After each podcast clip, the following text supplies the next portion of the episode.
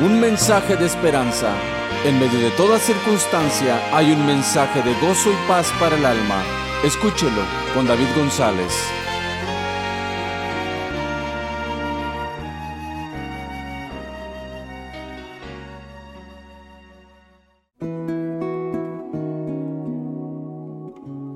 La palabra profética más segura. En una de las bibliotecas de Estocolmo hay un libro que sobresale entre todos los ejemplares que se encuentran ahí. Es un libro muy costoso, de mucho valor. Este libro mide tres pies de largo por un pie y medio de ancho. Las 160 hojas de este libro son de piel de asno.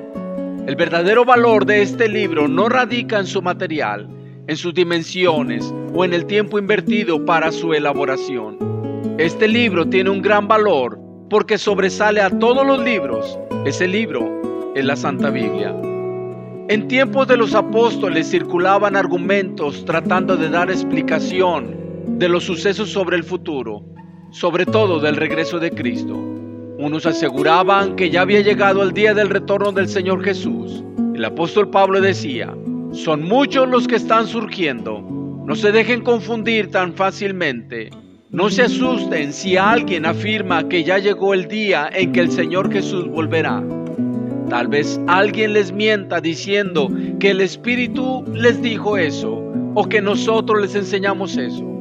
Hermanos, a medida que nos acercamos al encuentro con Cristo en el aire, muchos se levantarán prediciendo revelaciones de los acontecimientos actuales y futuros.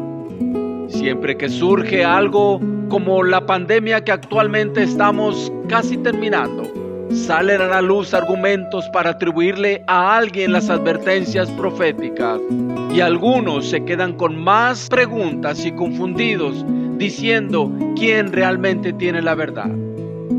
Lo que sí es verdad es que los creyentes tenemos la Biblia.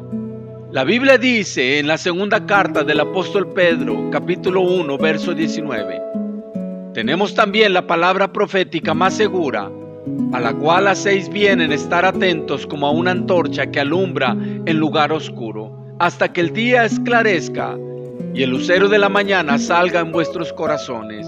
Los que creen en Cristo deben estar tranquilos y atender lo que la Biblia dice, lo que les manda y les advierte. La Biblia es como una antorcha que les alumbra en este mundo de tinieblas y de confusión. En tiempos de incertidumbre tienen la Biblia. Su contenido no son historias y relatos, son verdades que les guían hacia lo correcto y hacia la vida eterna.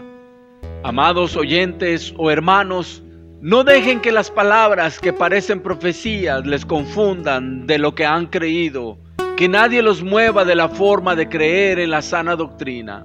El mundo no necesita más comediantes, ni motivadores, ni artistas, ni músicos, porque cuando se anuncia una audición se hacen grandes líneas de personas esperando su oportunidad para demostrar su talento. Lo que el mundo necesita es escuchar oportunamente la palabra de Dios. Hay gente sedienta de oír la verdad, de oír lo que el Espíritu Santo dice para estos tiempos. Todo argumento del hombre sin Cristo es débil y está pronto a perecer. Pero no así con la palabra de Dios. Se cumplirán las profecías. Las promesas de Dios nadie las puede invalidar, no las pueden modificar. Su palabra es redentora. La Biblia dice, entonces, si alguno os dijere, mirad, aquí está el Cristo, o mirad, allí está, no le creáis.